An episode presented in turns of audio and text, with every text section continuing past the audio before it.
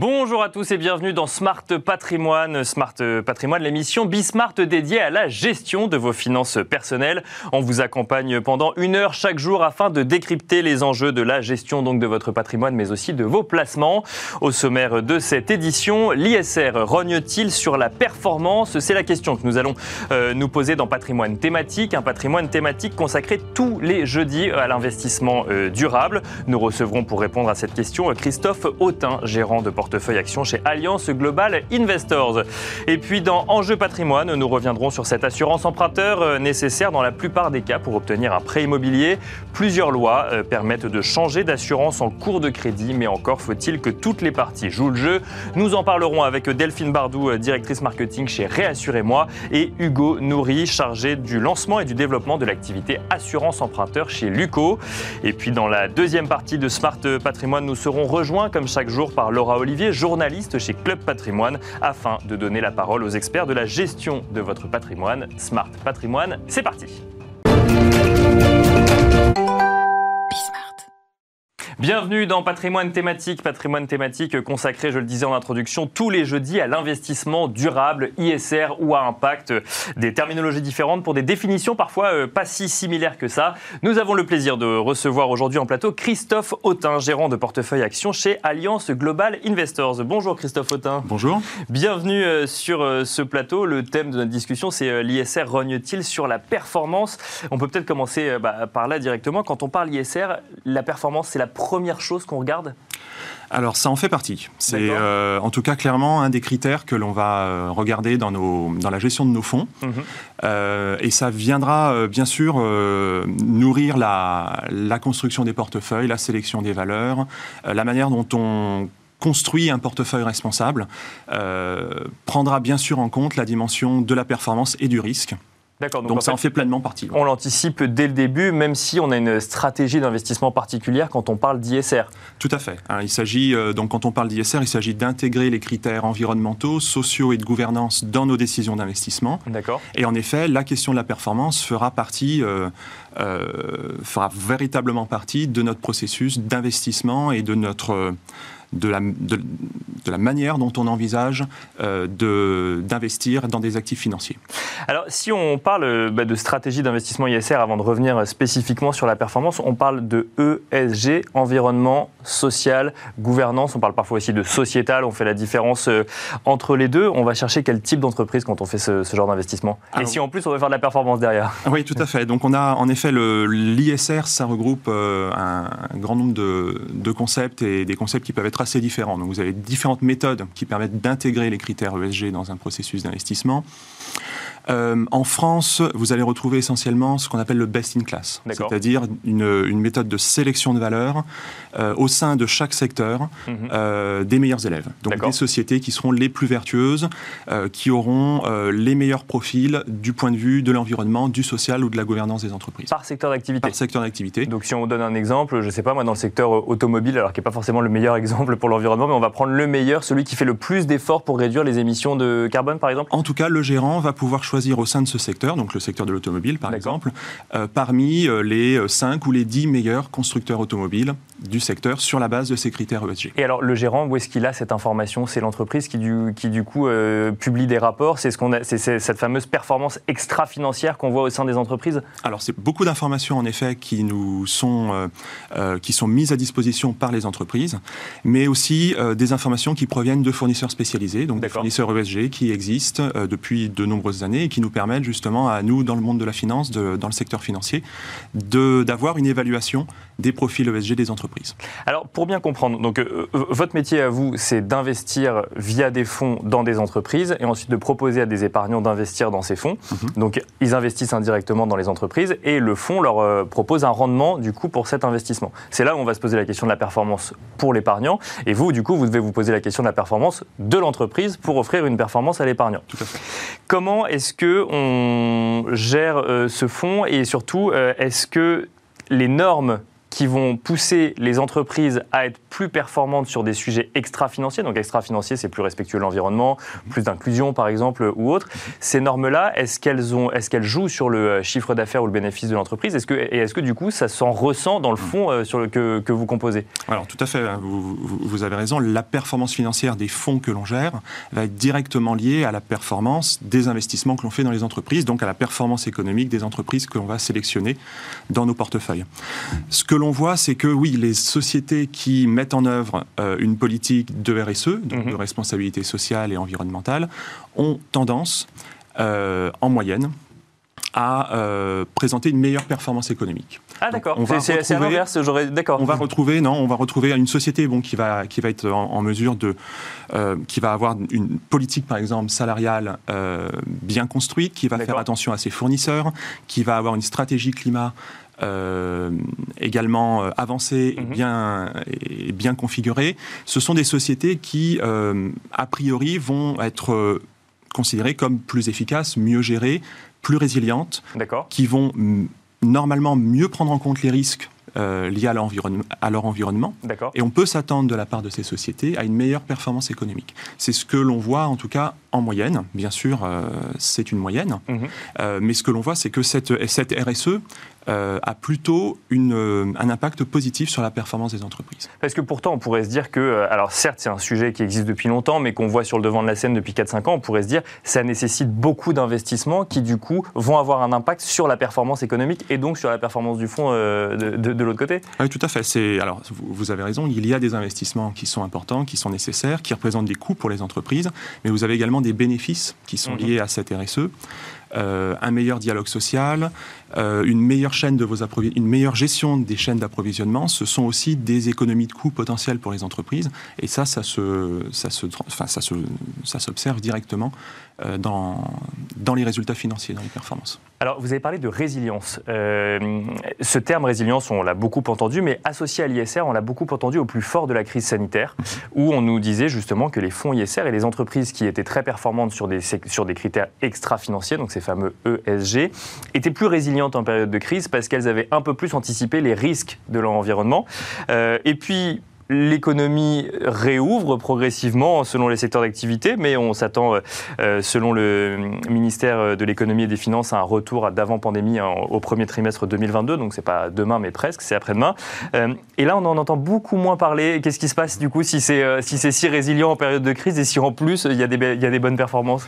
Alors c'est vrai, on a, on a vu une vraie résilience euh, des, des, entreprises avec justement de bonnes politiques RSE et des fonds ISR dans leur, euh, dans leur majorité. C'est vrai que c'est des fonds qui ont bien performé, ou en tout cas qui ont bien tenu euh, pendant cette période de, de, crise sanitaire.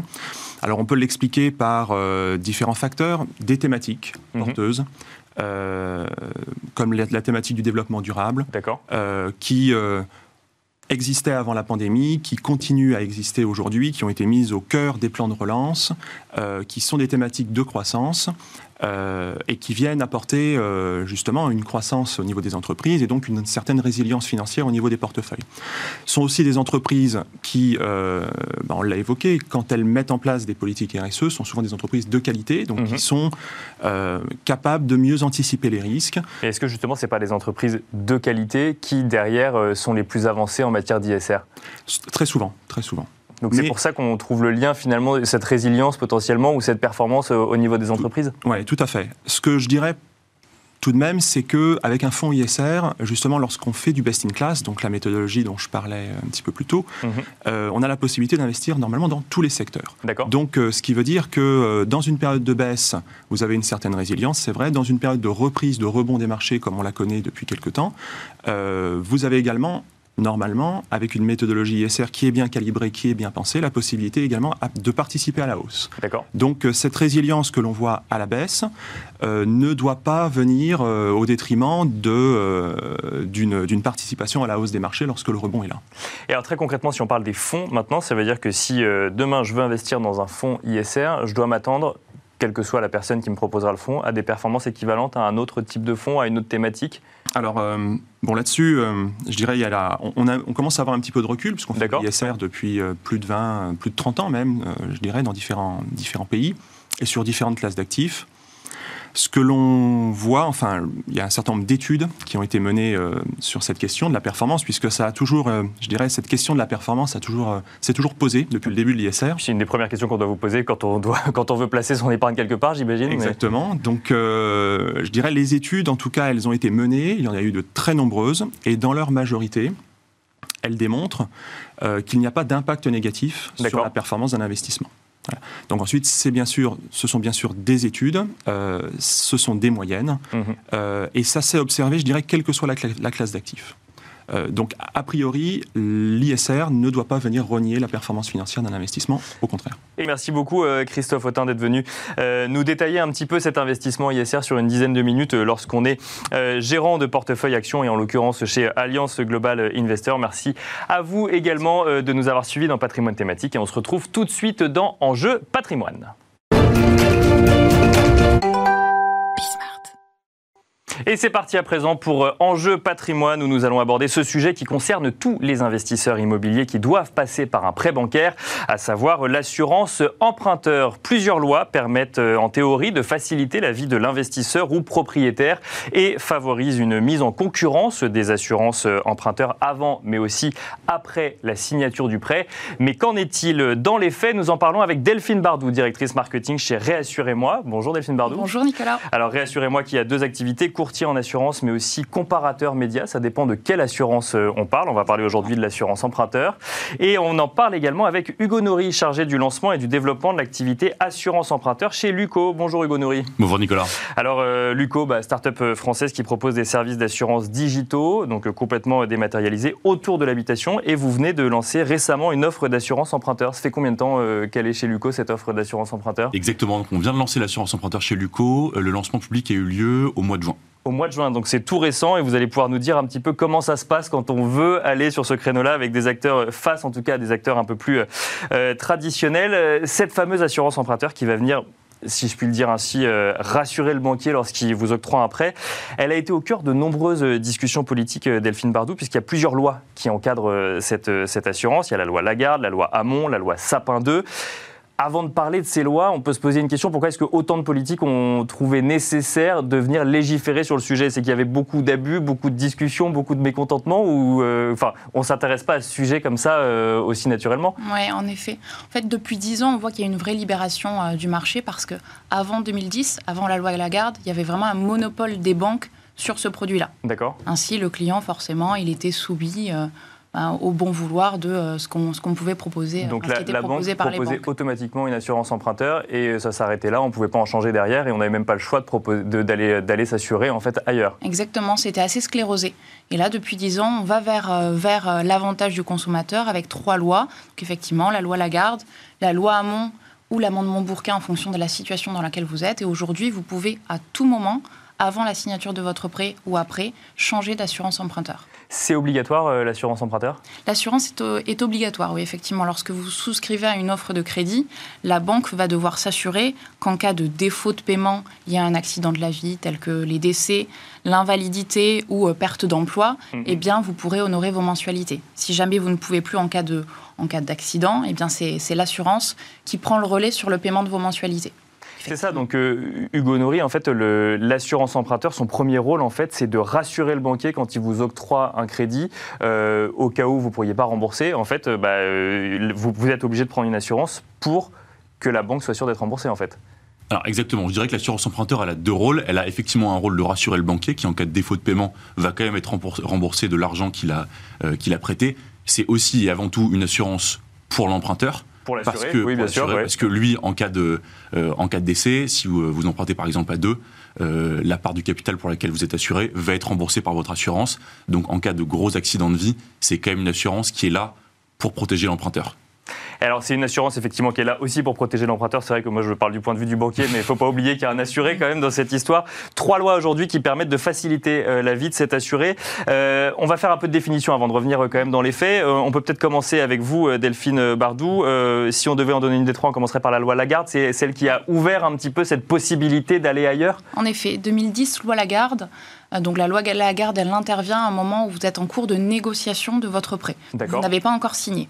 À ce moment-là, la banque vous fait une offre sur votre crédit. Elle vous fait également une offre sur votre assurance emprunteur. Et vous, vous avez le choix, une fois que vous avez ces deux offres écrites, d'aller challenger votre assurance emprunteur auprès d'autres organismes que sont les assureurs externes. Toutes les banques proposent automatiquement une assurance emprunteur. Oui. Ah, Oui. ouais, à ce moment-là, oui, effectivement, toutes les banques. En fait, c'est un produit qui est, qui est rentable pour les banques. Elles ont tout intérêt à vous le proposer, à vous le vendre. Oui, tout à fait.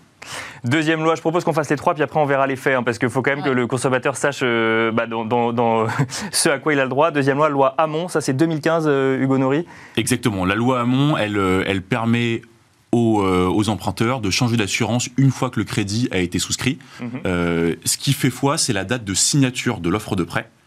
Et pendant l'année qui suit la signature de cette offre de prêt, vous pouvez changer d'assurance n'importe quand, sans frais, en respectant seulement deux semaines de préavis Donc la première année. la première année. À la fin de la première année, on peut plus. À la fin de la première année, vous pouvez encore, mais c'est là c'est la troisième C'est loi. la troisième loi, effectivement. Euh, c'est ce qu'on appelle l'amendement Bourquin, qui dit que vous avez le droit de changer euh, d'assurance à toutes les dates anniversaires de votre crédit. Donc, c'est encore une fois, c'est généralement la date de signature de l'offre de prêt qui fait foi. Et euh, voilà, donc là, il y a juste effectivement un timing à respecter. Le délai de préavis est aussi plus, euh, plus long. C'est deux mois et non deux semaines. Et là, c'est une des difficultés que qu'on rencontre souvent les emprunteurs, c'est qu'il ne faut pas le- il faut pas louper le coche. Il faut pas louper le coche parce que du coup, c'est, euh, on a une période précise, sinon on attend un an de plus. Et sinon, attends, Et donc en fait, on paye effectivement pendant euh, une année supplémentaire. Et c'est peut-être là euh, le sujet. Pourquoi changer d'assurance emprunteur Euh, Delphine Bardou, peut-être pour commencer? Bah, alors, c'est- pourquoi changer? Parce que c'est économique. C'est la C'est raison. ça, la- en fait, on fait des économies on quand on change d'assurance emprunteur En moyenne, en général, on peut diviser la facture par deux. D'accord Nos clients, ils font, alors en fonction de leur situation ou en fonction de leur prêt, ils font entre 5 000 et 15 000 euros d'économie. D'accord. Ok, Donc, oui, euh, c'est pas rien, effectivement, quand on, en- rien. quand on emprunte pour acheter un appartement. ouais. C'est complètement rentable. Après, euh, après bon, bah, il y, a, il y a un manque d'informations sur le sujet qui fait que le consommateur ne le fait pas forcément. Hugo euh, Nourri, même question, c'est uniquement pour des sujets euh, économiques qu'on va changer d'assurance emprunteur aujourd'hui? Ouais, c'est vraiment le facteur, de, le, le facteur numéro un. Euh, c'est vrai qu'aujourd'hui, en fait, il y a une situation qui est un peu ubuesque. Il y a, un- il y a une sorte de mirage des taux. Donc, les, les gens, lorsqu'ils souscrivent à un crédit immobilier, ils parlent beaucoup du taux euh, d'intérêt qu'ils ont obtenu auprès de leur banquier pour leur, leur crédit, Mhm. mais ils vont pas regarder l'assurance emprunteur. D'accord. Et aujourd'hui, sur des populations, euh, on va dire notamment chez les, pour, les, pour des jeunes, le coût du crédit, euh, le coût total, si on prend vraiment tous les coûts euh, crédit et assurance, parfois l'assurance coûte aussi cher, voire plus cher que les, que les intérêts du crédit, parce que les taux d'intérêt sont très bas. C'est ça, donc en fait, on va voir son banquier, on lui demande un prêt pour, euh, pour, pour acheter un, un appartement, mettons, on va avoir euh, du euh, 1,10 au lieu de 1,20 ou euh, je sais pas, alors on va voir quel est le niveau des taux actuels en ce moment, mais euh, on est sur des taux qui sont relativement très bas, on essaye d'avoir encore plus bas, et derrière, en fait, on oublie de regarder que potentiellement, bah, l'assurance emprunteur va augmenter le coût du crédit, c'est ça? Oui, effectivement, bah, enfin, on, est en- on, est, on regarde son taux d'intérêt et ensuite on regarde son taux euh, d'assurance. Et on ne pense pas forcément, c'est un moment important, c'est un moment un peu anxiogène, on ne pense pas forcément qu'on a des solutions qui peuvent nous faire baisser ce coût, euh, ce taux euh, d'assurance emprunteur. Bon, et alors concrètement, dans les faits, euh, moi, je- de ce que je comprends, hein, euh, en tant que- en tant qu'épargnant, trois lois qui me permettent de changer d'assurance emprunteur. Je peux changer d'assurance emprunteur tous les ans si je veux. Euh, tout se passe bien dans le meilleur des mondes. C'est pour ça que vous êtes sur ce plateau? Bon, alors, C'est un peu plus compliqué. C'est un peu- plus compliqué. c'est un peu plus compliqué que ça. En soi, c'est possible dans 100% des cas. En revanche, c'est pas forcément facile. D'accord. C'est quand même une démarche administrative qui peut être fastidieuse et longue. Et en plus de ça, vous n'avez pas forcément les banques qui jouent le jeu tout le temps. Bah, alors, je suis allé sur le site de la CPR, regarder un petit peu ce qu'elle en pensait. alors, euh, la CPR ne cite pas l'établissement de crédit, ça date d'il y a quelques années, mais c'était post-loi euh, Hamon, Lagarde euh, ou Sapin 2, et qui dit euh, les pratiques relevées, en l'espèce, les pratiques relevées que l'établissement a indiqué corriger consistaient à augmenter le taux d'intérêt et ou les frais de dossier en contrepartie de l'acceptation d'une assurance externe. Donc, c'est-à-dire qu'en fait, que cette loi Lagarde, en fait, qui permet de dire, bah non, je prends pas l'assurance de la banque, mais je vais chercher une assurance, en fait, indépendante c'est pas forcément toujours bien vu de la part du banquier finalement, euh, Hugo Nourri, quand ils viennent chercher euh, chez Luco une assurance emprunteur en disant bah regardez euh, j'ai sur mon téléphone une assurance emprunteur Luco, là le banquier commence à dire oui mais euh, le taux euh, le plus bas que je pouvais vous proposer finalement vous pouvez l'oublier c'est ça? Alors, c'est pas dit comme ça évidemment mais Je ne sais pas si c'est dit comme ça, mais c'est ce que nous rapportent certains clients. C'est vrai que quand on est en face de son banquier pour signer un emprunt, c'est un moment qui est de vie qui est important, c'est un moment qui est stressant, et certains clients nous rapportent que quand ils évoquent le sujet de l'assurance externe, ils sentent que la réaction du banquier en face n'est pas forcément bonne. Et assez souvent, ils préfèrent, pour garder de bonnes relations et pour être sûr d'avoir un bon taux, ils vont préférer prendre le package crédit plus assurance du banquier en se disant que peut-être ils changeront après. Mhm. Euh, parfois, ils savent même pas qu'ils peuvent changer après. Mais effectivement, il y a une sorte de pression euh, de la part de certains établissements. Il y a aussi des bons élèves, notamment les banques en ligne, qui sont euh, plutôt, euh, euh, qui jouent plutôt le jeu là-dessus. Mais on a beaucoup de clients effectivement qui nous disent qu'ils ne se sentent pas d'arriver avec une assurance externe au moment de signer leur crédit. Donc ça veut dire que finalement, quand euh, on propose une assurance emprunteur, euh, c'est rarement au moment de la souscription du crédit qu'on va, propo- enfin, qu'on va vendre une assurance emprunteur à un client du coup. Ouais, nous en tout cas, c'est ce qu'on c'est ce qu'on constate chez chez Luco. On a euh, 80% de nos de nos contrats qui sont des contrats une fois que le prêt a été signé, donc soit dans la première année, soit à date anniversaire. Euh, je pense que c'est plus simple. Euh, on va dire le changement d'assurance se fait, euh, c'est pas forcément le banquier qui on a négocié qui va euh, qui va gérer ça, donc les personnes préfèrent le faire plutôt après. Et pour autant, il reste encore, euh, les banques ont encore quelques euh, astuces, je dirais, Alors ça, on, pour, on- euh, on va pour venir le, le jeu des, euh, des assureurs. Mais juste avant, sur le- l'octroi de crédit, vous faites le même, euh, le même constat, Delphine Bardou. C'est c'est difficile en fait d'arriver avec une autre assurance emprunteur dès le début de la relation euh, qu'on a avec son conseiller bancaire? Ce que nous disent les clients, c'est que effectivement la relation se tend à ce moment-là et que les clients ne sont pas ouais. toujours à l'aise. En revanche, il faut savoir qu'à partir du moment où la banque vous a fait une proposition écrite de votre taux d'emprunt, elle n'est pas censée changer quand bien même vous arrivez après avec une assurance externe. D'accord. Ça, il faut le savoir. Après, effectivement, Mais ça on a quand même envie d'être en bon terme avec son banquier. Effectivement, ça, ça peut tendre les relations. Mais euh, alors justement, euh, on va parler effectivement de, de, de, de- de- de ces difficultés qu'on peut avoir quand on veut changer. Juste avant, il faut comprendre pourquoi le banquier se tend aussi. C'est qu'on est sur des taux qui sont très bas, donc en fait c'est une source de rémunération cette, euh, cette assurance emprunteur pour lui aujourd'hui. Oui, effectivement, les banques euh, euh, marchent beaucoup sur ce produit euh, d'assurance, d'autant plus depuis que les taux euh, de crédit euh, sont bas. D'accord oui. Euh, on, on estime environ à 4 millions de rétro-commissions, euh, 4 milliards pardon, qui sont gagnés chaque année par les banques. Donc c'est quand même un produit qui leur rapporte. C'est ça, parce que le crédit en lui-même ne rapporte pas. Il, fait il permet souvent de faire changer un client de banque et donc d'apporter un nouveau client dans la banque, mais derrière, il faut qu'elle se rémunère et donc elle cherche à se rémunérer sur cette assurance emprunteur. On comprend mieux pourquoi effectivement la relation peut se tendre. Quand on veut, euh, Delphine Bardou, changer euh, d'assurance emprunteur, une fois qu'on a signé son crédit, euh, du coup, comment ça se passe et est-ce que ça se passe bien? Puis après, on verra avec euh, Hugo Nori euh, si ça se passe bien chez, chez Luco. Alors comment ça se passe? Vous avez votre offre d'assurance emprunteur faite par la banque. Mhm. Vous allez voir des assureurs externes qui vous proposent un devis sur la base d'assurances équivalentes. Ça, c'est très important. Il faut que les assurances soient équivalentes à ce que vous proposez l'organisme de crédit. Donc en termes de prestations, de couverture en, en de termes l'assurance. couverture, en termes de garantie. Une fois que vous avez cette offre, vous faites votre choix, vous faites votre benchmark, et puis vous notifiez la banque par lettre recommandée en leur disant voilà, je veux changer d'assurance emprunteur, voilà l'assurance que j'ai choisie.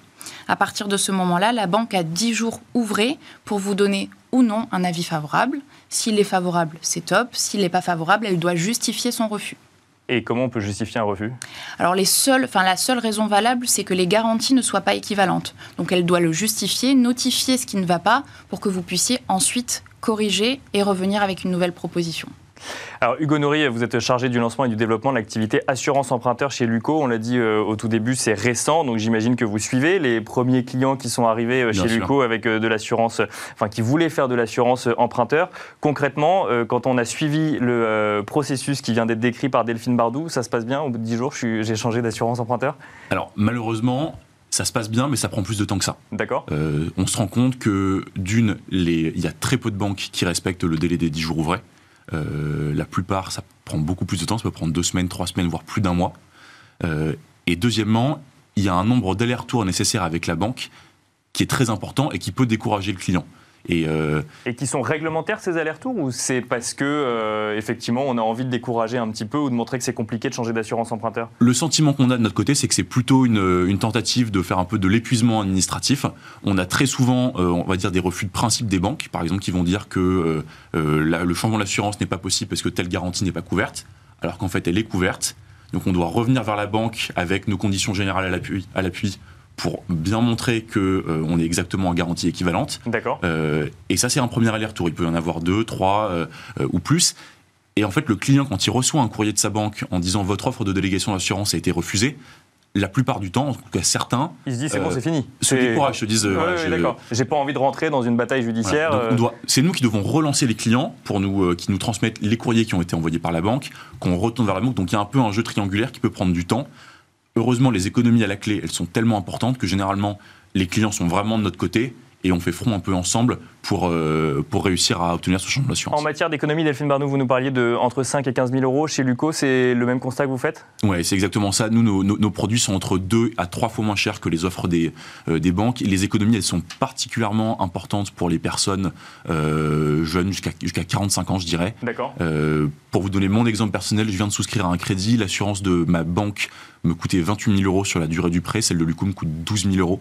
Donc ça fait 16 000 euros d'économie euh, que, Donc on comprend qu'on a envie de faire quelques courriers ou qu'on a envie de demander à des gens de les faire pour nous, effectivement. effectivement. Delphine Bardou, donc ça c'est le, le- le point de vue effectivement de, bah, de, de l'assureur qui va récupérer l'assurance emprunteur. Vous, vous avez une activité de courtage. Est-ce que vous voyez ces mêmes difficultés quand on est courtier? Parce que finalement après vous récupérez pas la- l'assurance, vous faites pas ces démarches-là. Par contre vous mettez en concurrence finalement l'assurance de la banque avec d'autres assurances potentielles. Oui, effectivement, on fait exactement le même constat, c'est-à-dire que au moment de changement, alors que la banque doit justifier et respecter des délais, elle joue un jeu un petit peu stratégique pour retarder toutes les procédures. Donc nous, à ce moment-là, on accompagne le client pour non seulement lui proposer des garanties équivalentes, donc ils n'ont pas à faire ce benchmark, et en plus, on a un process de relance des banques en invoquant à un moment donné, au bout des 10 jours, des textes de loi qui leur permettent de mettre la pression et euh, qui répondent beaucoup plus rapidement avec un intermédiaire. Donc derrière euh, l'image de, ce que peut voir l'épargnant, il y a euh, parfois des forces qui se, jouent entre assureurs et banquiers. Une dernière question dans les quelques secondes qui nous restent à tous les deux. Euh, Réassurez-moi, Luco sont deux services 100% digitaux. On est en ligne complètement et en même temps, j'ai l'impression qu'il y a beaucoup de courriers à faire euh, de part et d'autre. Comment est-ce que l'épargnant euh, voit ça? Est-ce que ça le rassure de- ou au contraire, est-ce que ça lui crée une angoisse supplémentaire le fait de parler à son téléphone ou à son ordinateur? Peut-être Delphine Bardou pour, pour Alors commencer. nous, sur cette activité de courtage, on accompagne le client au téléphone. D'accord. les clients Donc là, on, on discute. On on est, discute. on est obligé de On est- discuter. on est au contact du client et ça rassure le client, effectivement. Et ensuite, il y a des relances qui peuvent se faire par lettre mais sur les banques en ligne, ça se fait aussi sur votre espace personnel.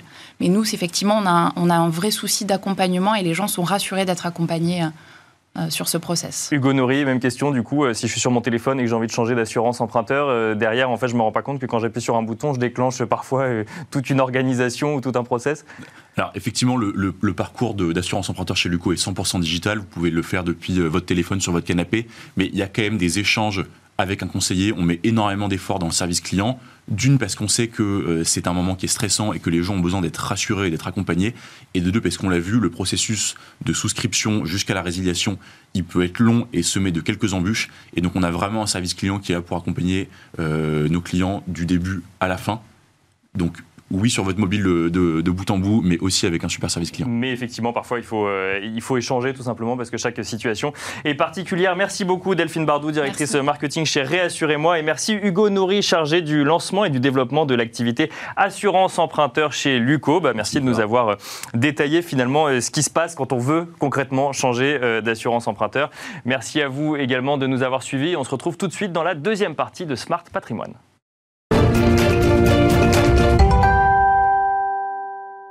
Rebonjour et bienvenue dans la deuxième partie de Smart Patrimoine, une seconde partie en partenariat avec Club Patrimoine où nous donnons la parole aux professionnels de la gestion de votre patrimoine sur les enjeux mais aussi les tendances du secteur. Et nous avons d'ailleurs été rejoints comme chaque jour par Laura Olivier, journaliste chez Club Patrimoine. Bonjour Laura. Bonjour Nicolas et bonjour à tous. Au sommaire de cette deuxième partie de Smart Patrimoine, le club macro. Et notre invité sera Arnaud Fillol, qui est le directeur général et cofondateur de France Valais. Donc on va parler euh, d'un actif tangible aujourd'hui, euh, la forêt. Pourquoi investir en forêt? Réponse dans un instant. Et ensuite, dans le Club Action, nous parlerons de produits structurés avec euh, Jérémy Sayada, Managing Director chez Kepler Chevreux. Dans le club expert, nous allons recevoir pour la première fois Christian Bito, professeur de finance à l'ESSEC Business School. Est-ce que les marchés sont trop chers? Est-ce qu'il faut acheter maintenant? On aura la réponse tout à l'heure. On se retrouve tout de suite donc dans le Club Macro. Merci de regarder le Club Macro. Notre invité est Arnaud euh, Filleul, qui est donc le directeur général et cofondateur de France Valais. Bonjour Arnaud. Bonjour Laura. Bonjour, bienvenue. Euh, en 2010, vous achetez euh, une forêt avec un petit groupe d'investisseurs, une belle opération, un, joli succès financier. Vous êtes le premier investisseur forestier privé. On va voir pourquoi investir en forêt, comment investir d'ailleurs dans la forêt. Ce serait peut-être un, peu la première question comment on fait Comment euh, on investit en forêt eh bien, vous pouvez acheter les forêts vous-même. Le, allez, euh, allez les trouver euh, directement. Seulement, euh, ça va être compliqué à trouver, compliqué à analyser, compliqué à gérer. Et puis, si vous voulez une forêt de, de qui fonctionne bien économiquement, c'est quand même allez, 50 hectares minimum. Mhm. Et 10 000 euros l'hectare si la forêt est de bonne qualité. C'est 500 000 euros à sortir de sa poche. et avec ça, vous avez une seule forêt, en général une seule essence. Donc, en termes de diversification, c'est pas évident. Donc, en fait, c'est un, un, actif qui est pas facile, auquel il n'est pas facile d'accéder seul. D'où l'idée de, de proposer finalement des produits collectifs, sorte de fonds d'investissement forestier que sont les groupements forestiers d'investissement. Donc on appelle euh, GFI. Exactement. Et justement, comment est-ce que vous pouvez nous rappeler vraiment comment fonctionne le GFI, ce que vous faites? Parce que vous, donc vous achetez, vous exploitez, vous gérez, et effectivement vous avez plusieurs forêts?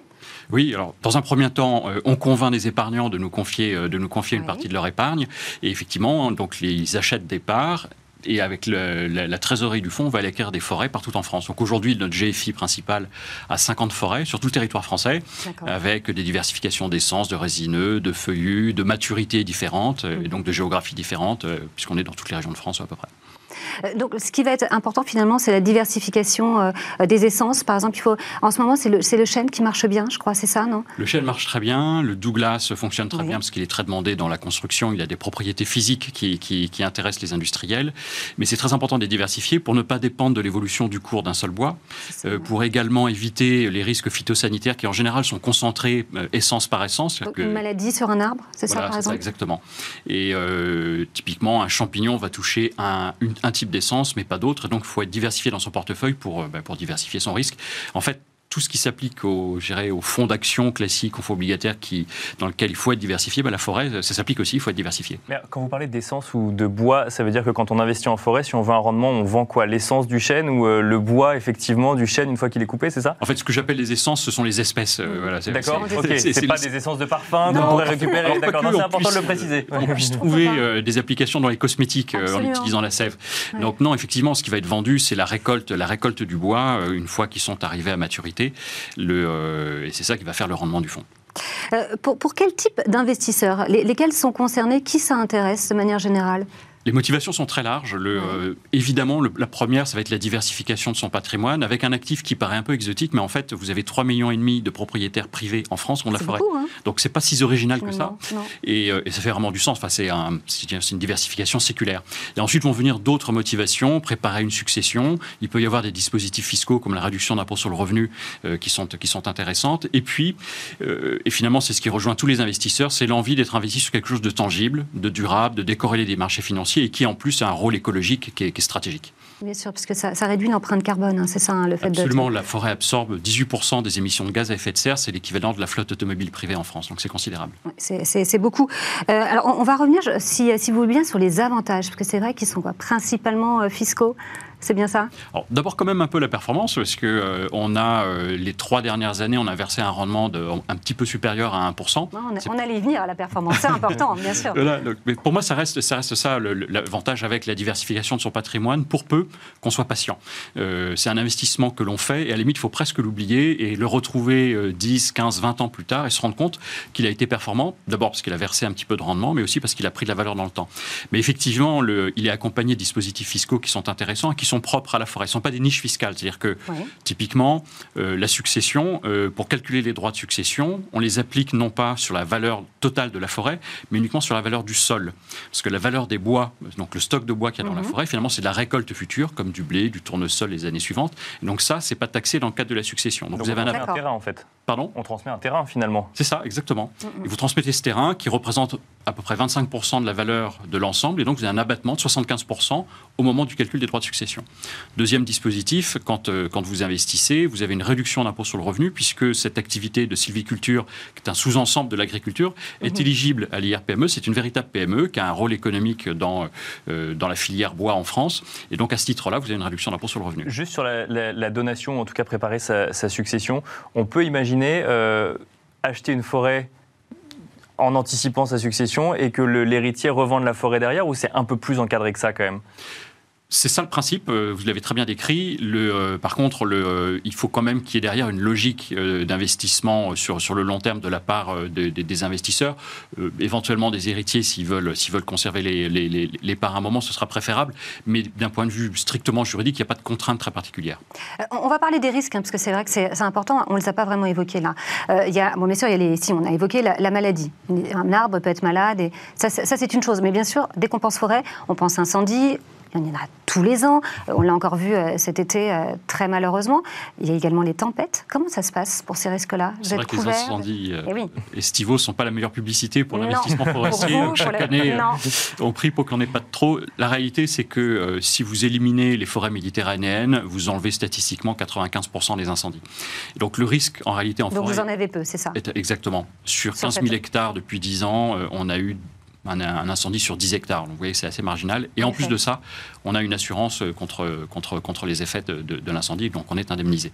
Le- la tempête, c'est très différent parce que là, pour le coup, on ne peut pas l'éliminer. Elle, elle- elle peut avoir lieu absolument partout. Et il y en a tous les ans dans nos forêts. On a des petits coups de vent à droite à gauche.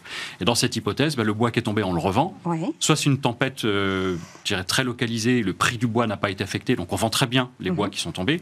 Si par contre c'est une tempête nationale, le cours du bois s'effondre de manière, de manière générale, et là évidemment on va, on va perdre un peu d'argent, et donc l'indemnité de l'assurance, là pour le coup, vient compenser en partie, mais jamais en totalité, le, le- le- la, la perte qu'on aura subie en cas de tempête nationale comme il y a eu en 1999. D'accord. On a parlé de, de rendement euh, tout à l'heure, c'est quoi entre environ 3%.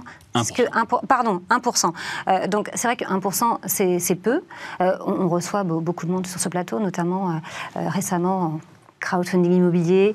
On a euh, le, private equity avec euh, des taux de rendement euh, environ à, à 11%, qui tournent autour de 11%. Comment du coup vous arrivez à convaincre qu'on vienne investir en forêt avec ces rendements qui finalement sont de petits rendements Quand on, quand on regarde le rendement seul, sans regarder le risque qu'on prend, effectivement, ça paraît, ça paraît modéré. Le, euh, si on regarde le couple risque-rendement, par contre, ça devient intéressant. Vous avez aujourd'hui euh, nombre d'investisseurs institutionnels qui sont propriétaires de forêts, qui achètent aujourd'hui encore des forêts, qui investissent aussi dans nos groupements forestiers. On a des clients institutionnels et que n'ont aucune espèce d'avantage fiscal. Donc, ils viennent chercher cette performance de 1 point. Et par ailleurs, va venir se rajouter dessus l'évolution de la valeur du patrimoine. Et euh, quand on regarde historiquement en France, alors ça préjuge pas des performances futures naturellement, mais le, on a un certain nombre de raisons de penser que ça va se poursuivre dans le temps. La, la forêt française a gagné 3% par an de valeur sur les, sur les 20 dernières années. Donc vous ajoutez ça euh, au rendement, finalement vous avez un actif qui est, qui a- qui est plutôt performant, au contraire, rapporté euh, au risque qui est pris, qui sur une échelle de 1 à 7, euh, ce qui est la classification qu'on a des produits financiers, est situé comme l'immobilier au niveau 3. Et quelle typologie prendre un peu de de, hauteur. Vous parlez d'investisseurs institutionnels, c'est la grosse partie des gens qui investissent en forêt ou on a aussi des épargnants particuliers? Épargnants particuliers essentiellement. D'accord. Le, euh, et vous avez quelques institutionnels qui, qui interviennent. Ce sont des assureurs, euh, ce sont des mutuelles, euh, des caisses de retraite, des instituts de prévoyance. qui veulent effectivement que l'argent reste dans un endroit effectivement avec peu de risques. On, on le comprend effectivement. Et ce sont des investisseurs de long terme surtout. Bien sûr. Et au- au-delà de ça, comment est-ce qu'on sort? Parce que c'est vrai que c'est c'est un placement qui reste assez euh, illiquide. La liquidité est organisée comme euh, les SCPI dans l'immobilier. C'est peut-être familier à certaines Oui. des personnes qui nous écoutent. Le principe, La façon d'entrer aussi ressemble finalement à une SCPI, hein, c'est le même fonctionnement. hein. Le GFI, c'est une SCPI forestière, en quelque sorte. ni plus ni moins. Ouais, ouais. Exactement. Donc la, la liquidité s'organise en fait à chaque fois que l'on reçoit une souscription, elle Mhm. peut être utilisée en priorité pour désintéresser les personnes qui veulent sortir. Et donc on dépend euh, de, de l'attrait du produit et donc des souscriptions pour organiser la, la- la liquidité. Et dans l'hypothèse où elle fonctionnerait moins bien pendant un certain temps, on peut utiliser la trésorerie du groupement forestier d'investissement qui est toujours de 10%, justement pour désintéresser ceux qui veulent sortir. Dans l'hypothèse on n'a pas immédiatement en face euh, quelqu'un qui rentre dans le fond. Et au pire des cas, eh bien on sera euh, là aussi, comme pour les SCPI qui ont l'immobilier, contraint de vendre une partie des actifs euh, pour organiser cette, cette liquidité si elle ne pouvait pas se faire avec ces deux premiers systèmes. Vous êtes essentiellement en France aujourd'hui?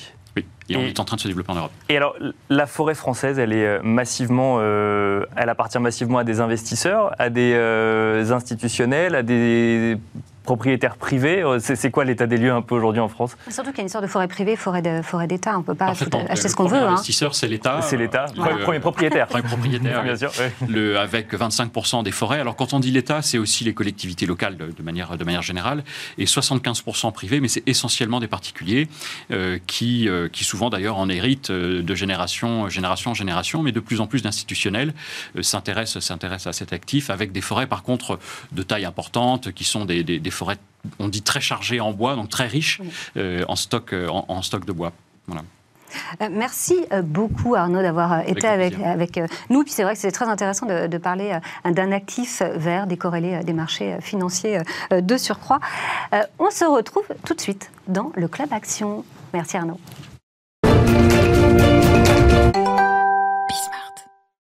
Bienvenue dans le Club Action. Euh, quelle place pour les produits structurés dans son patrimoine Un sujet que nous allons aborder euh, ensemble et nous avons le plaisir de recevoir euh, pour cela Jérémy Sayada, Managing Director chez Kepler Chevreux. Bonjour Jérémy Sayada. Bonjour, Jérémy. Bienvenue sur ce plateau. Alors, produits structurés, ça peut faire peur à ceux qui ne savent pas euh, ce que c'est. Et justement, parce qu'ils ne savent pas ce que c'est, on peut commencer par un peu de pédagogie. Qu'est-ce que c'est qu'un produit structuré? Alors c'est une question déjà assez technique. D'accord, ok.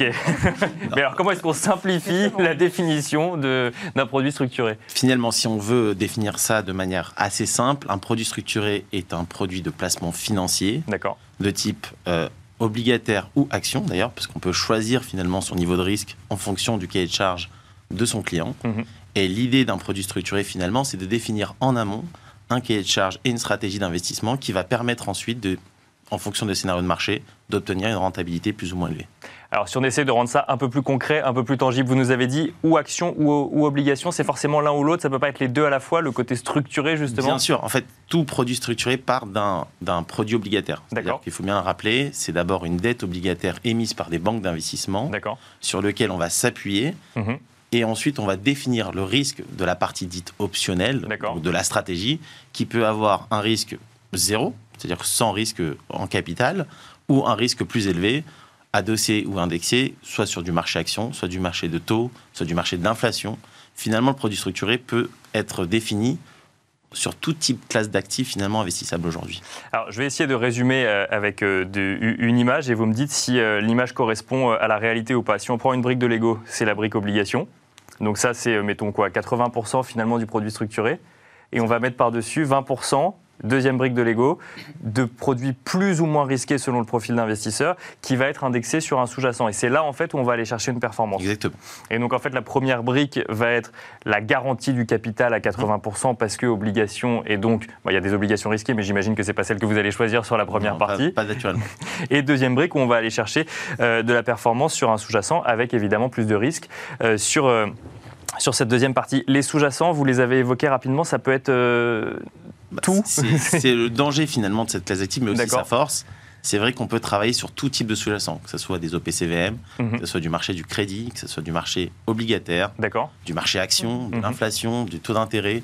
Vraiment, la, la famille des produits structurés permet une grande liberté d'expression et de vraiment définir en fonction des besoins et du cahier de charge, parce que les clients sont très diversifiés également en termes de typologie d'investisseurs, et donc finalement de s'adapter à tout type d'environnement, à tout type de conviction de marché à un instant T. Alors, vous nous donnez beaucoup de possibilités en fonction des clients. Comment ça fonctionne chez Kepler Chevreux? Vous construisez des produits structurés et vous les proposez à des clients ou on vient vous voir en vous disant j'ai tel profil d'investisseur est-ce que vous auriez un produit qui correspondrait à, à- à cette façon de faire? Et en même temps, j'aime bien l'inflation, donc si on pouvait être indexé sur l'inflation, ça m'intéresserait pas mal. Alors nous, on fait vraiment 98% de notre activité aujourd'hui, c'est du sur-mesure. D'accord. Donc c'est vraiment de s'adapter à un cahier de charge d'un client qui peut être retail, hein, lorsqu'on travaille à travers des, des- des CGPI ou des banques privées, ou même institutionnel, puisqu'aujourd'hui chez Kepler Chevreux Solutions, on travaille avec tout type de clientèle professionnelle. On fait que du B2B par contre en direct. Et là, vous avez vraiment des institutionnels euh, qu'on a cités juste avant, de la mutuelle, de l'assureur, de, de l'institut de prévoyance, des caisses de retraite. Enfin, vraiment, ça peut être extrêmement diversifié. Et chacun, finalement, a son profil d'investissement et donc un cahier de charge qui peut être défini. À ça, il faut quand même ajouter évidemment des idées qu'on construit, qu'on réfléchit. On ne vient pas les mains vides. Et donc, on travaille avec nos clients à travers des convictions, puisque Kepler Chevreux Pour rappel, on est une société de recherche. Mhm. On s'est équipé aujourd'hui d'une équipe d'ingénierie qui représente un tiers de nos effectifs. Donc vraiment, la créativité, l'adaptabilité à nos clients, c'est vraiment parmi nos valeurs les plus importantes euh, aujourd'hui dans la construction de, de- de- de notre portefeuille. Et donc nos clients viennent nous chercher, je pense aussi pour ce savoir-faire-là. Et donc en, finalement, on travaille avec eux pour définir des produits qui peuvent répondre à leurs attentes. Euh, Ce savoir-faire dont, dont vous parlez, c'est la recherche. Alors c'est vrai que vous avez quoi, une centaine de personnes, Maison qui- oui. Groupe est une maison de ça. recherche Ouais. qui est créée depuis 97, hein, donc elle a, elle a quand même un- une certaine histoire dans le marché. Mhm. C'est le premier broker action en Europe. Et donc c'est vrai qu'on est une maison qui va analyser des sociétés, si je veux rester euh, très très simple. Ouais. Euh, donc on, on va parler de Total par exemple. Bah, Kepler va analyser la stratégie de Total, ses forces, ses faiblesses, et va définir des, con- des- des- ce qu'on appelle de l'achat, de la vente, des recommandations, et donc d'une analyse qui derrière va être distribuée à des institutionnels. D'accord. Et donc Donc, ensuite, on est une maison ça peut servir pour les produits Alors, structurés. C'est plus que ça. Nous, l'idée de notre modèle aujourd'hui, je pense que c'est une de nos différences, c'est qu'on a voulu vraiment changer un peu ce qui a pu être pratiqué dans les produits structurés dans le passé Mhm. et de se servir de cette recherche-là comme point de départ de tout. C'est-à-dire que vraiment, pour nous, un bon produit structuré doit partir d'un bon sous-jacent. Et donc, un bon sous-jacent derrière, bah, peu importe finalement la formule, hein, si vous avez choisi le mauvais sous-jacent, bah, malheureusement, ça peut mal se passer. Euh, produits structurés, donc si je comprends bien, c'est pas forcément des produits risqués. Enfin, il y a une part de risque, mais en fait, on vient pondérer ce risque. C'est pas comme ce qu'on pourrait appeler des produits dérivés ou autres. Là, c'est- on n'a on pas Alors, de. Dérivés, ça peut être vu comme des dérivés, puisqu'il y a une partie Bien sûr, optionnelle. hein, on utilise des options pour créer ces produits-là. D'accord. Après, donc il y a une- un donc, il y a un risque. facteur temps alors aussi. Il y a un facteur temps, bien sûr. Donc, euh, la maturité fait partie du cahier des charges. D'accord. Il faut savoir que c'est du buy and hold, Mhm. essentiellement, donc euh, la plupart du temps. Maintenant, c'est vrai qu'un produit structuré, quand j'aime bien remettre euh, ça avec le SRI, donc du marché, hein, le fameux risque que vous pouvez retrouver dans vos, dans vos KID et dans les documents finalement à mettre à disposition des clients en retail, bah, vous pouvez travailler du SRI de niveau 1, qui peut être l'équivalent du fonds euro, à un SRI de niveau 7. Donc vous avez vraiment cette panel de solutions qui existe. Et donc en fonction de ce que souhaite faire le client avec cette classe d'actifs-là, d'ailleurs il peut l'utiliser dans différents euh, niveaux de son, de son risque et dans différents euh, niveaux de son allocation, puisque finalement ce ne sont pas forcément les mêmes produits, bah, vous pouvez avoir une grande diversité de produits structurés qui peut s'adapter en fonction de ces risques-là. Mais ça, Jérémy, est-ce que les CGP le comprennent bien? Parce que c'est vrai que ça reste quand même très sophistiqué comme produit. Bah, je pense que si on existe, c'est aussi pour ces raisons-là. Effectivement, euh, à l'image du marché action, vous allez passer par des gérants actions. Bah, Je Mhm. pense qu'aujourd'hui, on peut se voir comme des gérants de produits structurés finalement. On a cette technicité-là. Euh, Moi-même, ayant fait une école d'ingénieur, je suis passé par la case ingénierie avant de passer par la case conseil et front et, et client. Mhm. Et donc, si vous voulez, l'idée de notre modèle, c'est vraiment d'avoir mis un maximum de moyens autour des produits structurés pour que ces produits structurés fonctionnent et fonctionnent dans le temps. Alors aujourd'hui, on est dans un environnement euh, bah, de, marché et économique qui est euh, ce qu'il est. Les taux euh, obligataires d'État sont particulièrement bas. Euh, il y a beaucoup d'incertitudes sur les marchés actions, mais en même temps, on est sur des niveaux qui sont au plus haut. Est-ce qu'on vous demande de construire différemment les produits structurés aujourd'hui qu'avant la pandémie? Alors, peut-être plus ancien que la, la pandémie, parce que la pandémie, finalement, les taux étaient déjà euh, Les très taux bas. étaient déjà bas, effectivement, mais il y Euh, avait un moi, peu moins d'incertitude. oui, exactement. Nous, ça va faire 10 ans qu'on a lancé. D'ailleurs, on fête notre anniversaire cette année euh, pour notre dixième anniversaire. Donc, euh, on est là depuis un moment. Donc, c'est vrai qu'on a connu l'après-crise de 2008 et les Mhm. taux étaient extrêmement hauts. Moi, je me souviens de produits à capital garanti sur une maturité d'échéance 5 ans qui donnent du taux garanti à 4%. Donc, euh, on est Ça, n'existe plus, on est d'accord. si ça existe, c'est qu'il y a un problème. D'accord, Voilà, ok. Il faut, faut se poser des questions euh, à ce moment-là, dans l'autre sens. Ok. Mais oui, effectivement, donc on n'est plus dans ce registre-là. Donc le niveau de risque, il est différent. Le marché euh, peut être vu comme un marché haut. Alors je crois que c'est le, le débat juste après, mais voilà, il faut faire de la sélection, il faut détecter des opportunités et il faut aussi à un moment donné s'adapter à son environnement. Donc effectivement, les produits structurés étaient, je- j'aime bien dire ça, euh, c'était un élève moyen finalement dans un environnement de marché, puisque vous aviez euh, ces taux garantis, ces fonds euros qui permettaient d'avoir une rentabilité suffisante finalement pour euh, gérer son patrimoine long terme. Aujourd'hui, le produit structuré, je trouve que c'est une classe d'actifs qui n'a pas forcément amélioré ses structures, puisqu'elle a subi ouais. ces conditions-là, mais c'est vrai qu'elle est finalement devenue un bon élève par rapport à son environnement, puisqu'effectivement, délivre aujourd'hui du 5, du 6 ou du 7% de rendement par an, bah, c'est pas si évident si on veut prendre un risque, en tout cas, euh, limité et, euh, identifié. Je reviens sur la question de Laura sur votre rapport du coup au CGP et du coup le rapport des CGP à l'épargnant quand il doit expliquer ses produits. Aujourd'hui, un CGP, il peut très bien dire euh, bon bah vous avez euh, 1000 euros à placer ou 10 000 euros à placer, je vais en prendre 80%, je vais vous les mettre sur un fonds en euros, vous en faites pas, vous connaissez déjà. Et puis euh, c'est garanti. Et puis les 20% restants, je vais les mettre sur tel fonds avec qui je, parce que je travaille avec tel gérant et je les connais et vous aurez la performance supplémentaire. Qu'est-ce que vous leur répondez? Parce que finalement, en fait, c'est la même chose, mais au sein d'un même produit avec une complexité supplémentaire. Comment est-ce que vous, que vous existez dans cet environnement-là Par, par rapport à son allocation, vous voulez dire par rapport à son allocation et par rapport à- pour expliquer à l'épargnant l'intérêt du produit structuré par rapport à ce qui existe déjà. Moi, le premier point de départ, et c'est- un peu euh, classique, on va dire, mais j'aime bien parler de diversification. C'est-à-dire que si vous faites 80% de fonds euros et 20% de produits structurés, il faut l'assumer. C'est-à-dire qu'en soi, vous n'avez pas vraiment diversifié votre allocation. Mhm. 80% de fonds euros, c'est peut-être un peu beaucoup aujourd'hui, mais Bien sûr, non, non, mais ça dépend du voilà, profil, ça dépend du profil. Et c'est vrai que là-dessus, c'est le point de départ de tout, c'est qu'est-ce que vous avez envie de faire de votre allocation. Vous avez des clients qui souhaitent un rendement de 7, mais j'ai des clients qui souhaitent du 20%, j'ai des clients qui cherchent avec des produits structurés des produits qui vont se surindexer au marché action, par Mhm. exemple. C'est des choses qui existent dans notre classe d'actifs. On a même des produits aujourd'hui d'allocation d'actifs, c'est-à-dire qu'on peut aller assez loin finalement dans l'approche euh, directionnelle du marché action. Et puis vous avez également celui qui veut euh, travailler une allocation très défensive avec une garantie au capital de 100%, ça devient difficile. De 90%, c'est des choses qu'on est encore en capacité de faire. Travaillant un sous-jacent, une allocation d'OPCVM. On a travaillé par exemple euh, un indice d'allocation d'OPCVM qui nous permettrait d'avoir une allocation diversifiée avec une garantie, donc vraiment associer ces deux mondes-là. Et donc finalement, c'est là-dessus qu'on va s'inscrire, c'est en fonction du cahier des charges du client, quelle rentabilité il souhaite espérer, quel niveau de risque, le rappeler le risque finalement associé à son niveau de rentabilité, parce qu'il y a des clients qui Bien sûr. euh, ouais. du 10% avec pas de risque, donc ça, on, on Donc sait on se dire qu'il faut pas y aller. à la stratégie de, de chacun au niveau du produit. Merci beaucoup Jérémy Sayadat de Bah, nous avoir plaisir. détaillé euh, ces produits euh, structurés dans la dizaine de minutes imparties. Je rappelle que vous êtes Managing Director chez Kepler Chevreux. Merci à vous et on se retrouve tout de suite dans le Club Expert. Vous regardez le club expert. Notre invité aujourd'hui est Christian Buteau. Bonjour Christian. Bonjour, Bienvenue. ravi de vous retrouver.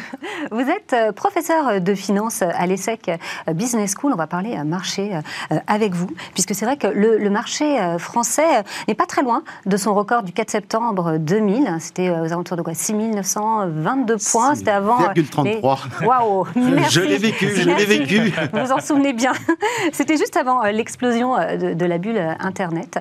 Euh, C'est vrai qu'aujourd'hui, si on le regarde, ce marché, si on regarde euh, le CAC 40, alors euh, il n'a pas été aussi haut depuis 21 ans maintenant. Bon, hier, je crois qu'on a clôturé un petit peu, un petit peu en baisse, mais ça, c'est aussi parce qu'on attend voilà, les, la réunion de, de la BCE. Est-ce que là, le marché trop cher Parce que finalement, c'est la question qu'on se pose aujourd'hui. Alors déjà, le premier élément d'analyse, surtout quand on se rapproche du mois d'octobre, qui est toujours un mois important, parce que c'est la rentrée, les banques centrales sont en train d'opérer leur, leur rentrée, et surtout les entreprises parleront de leur- leurs résultats en, en- en octobre. Euh, quand on dit que le, le CAC 40 n'a pas retrouvé son plus haut, ça Oui. fait des années qu'il l'a déjà dépassé.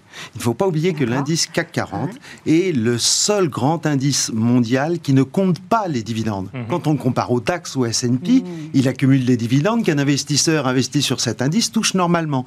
Et donc, si on compte les 2 à 3 par an depuis 20 ans, on serait aujourd'hui largement au-dessus de 10 000 sur l'indice du CAC 40. Donc, le premier point, effectivement, nous sommes bien au plus haut historique. Et euh, quand on se rapproche du mois d'octobre, il faut se poser la question, alors si ce niveau est le plus haut historique, est-ce que ça n'est pas euh, trop cher? Mais on se rapproche du niveau historique, même si on prend en compte les dividendes de l'époque, du coup? Oui, oui, non, mais si on prend en compte tous les dividendes accumulés depuis cette époque, si on recalculait l'indice comme on calcule le S&P 500 ou le Nasdaq, qui sont On ou le DAX. Ouais, plus haut au niveau historique, ce que l'on sait bien, Bien on dit ah bah, le CAC est en retard. Non, non, le CAC est aussi Lui au aussi même un niveau historique. qui est le plus haut historique. C'est ce qu'on appelle le CAC 40 DR, dividende réinvesti, qui sert d'indice de référence pour les, pour les gestions euh, basées sur cet indice. Donc aujourd'hui, le CAC 40 pourrait être surévalué ou Alors, pas forcément? Ça, c'est la grosse question. Ensuite, c'est bon, on sait que le prix est cher, c'est un peu comme l'immobilier, mais pour savoir si c'est surévalué, il y a une première approche possible qui consiste à voir ce que ça rapporte. Pour savoir ce que ça rapporte, quand on achète des actions, le réflexe le plus normal est de se dire on achète une part des bénéfices de l'entreprise. Mhm. Or, quand on regarde la progression des bénéfices des entreprises sur l'indice en moyenne depuis le début de l'année, on constate, et ça a été la bonne surprise au terme du deuxième euh, trimestre sur le premier semestre, c'est que les bénéfices des entreprises ont explosé littéralement. C'est historique. Ça va jusqu'à plus de 50% pour LVMH, mais en moyenne, c'est de l'ordre de 25 à 30% de progression des bénéfices que l'on compare à un indice qui, lui, depuis le début de l'année, a progressé seulement de 20%. Donc on, peut, pourrait presque même dire que par rapport à l'activité des entreprises, leurs résultats, l'indice est en retard. Et ça, ça se mesure parce qu'on appelle le price earning, le célèbre multiple, le PER en fait du marché. Et quand on compare les bénéfices au cours des titres cotés, on trouve qu'en moyenne, ce PER a en fait baissé. C'est-à-dire que quand, quand, les PER sont trop chers, on dit le marché est trop cher. Ben oui, mais depuis le début de l'année, comme les bénéfices ont progressé plus que les cours. On est finalement en retrait, on a un PER moyen qui est de l'ordre de 16. Ça ne serait, par rapport à cette norme, pas du tout surévalué. Du coup, Christian, est-ce qu'un tel rythme de progression euh, est soutenable? Ça, c'est le problème. C'est bien pour ça que le mois d'octobre sera important. C'est qu'on dit le marché est bien parce que les bénéfices sont énormément mhm. progressés, mais est-ce qu'on peut rester sur ce rythme? Alors là, on tombe progresse par rapport à 2020 où effectivement ils avaient chuté. aussi, il y, a les, il y a l'effet de base. Donc, mhm. est-ce que c'est soutenable aujourd'hui ce rythme? C'est le grand thème. Alors, le terme à la mode, je vous le donne pour la rentrée, c'est le pincement des marges. D'accord. Tous les spécialistes, tous les analystes parlent de ça, le pincement des marges, parce que ce qui est évident, c'est que les coûts des entreprises augmentent. Le coût des matières premières, le coût des transports, les prix à la production. Ce matin, la Chine vient d'annoncer que ses prix à la production augmentent de plus de 9%. Bien sûr, Donc tout ceci va se retrouver dans les coûts des entreprises et surtout l'inconnu, les salaires. Est-ce que les salaires vont bouger en Grande-Bretagne sur un an, mais c'est spécifique et lié à la situation anglaise au Brexit plus 8%.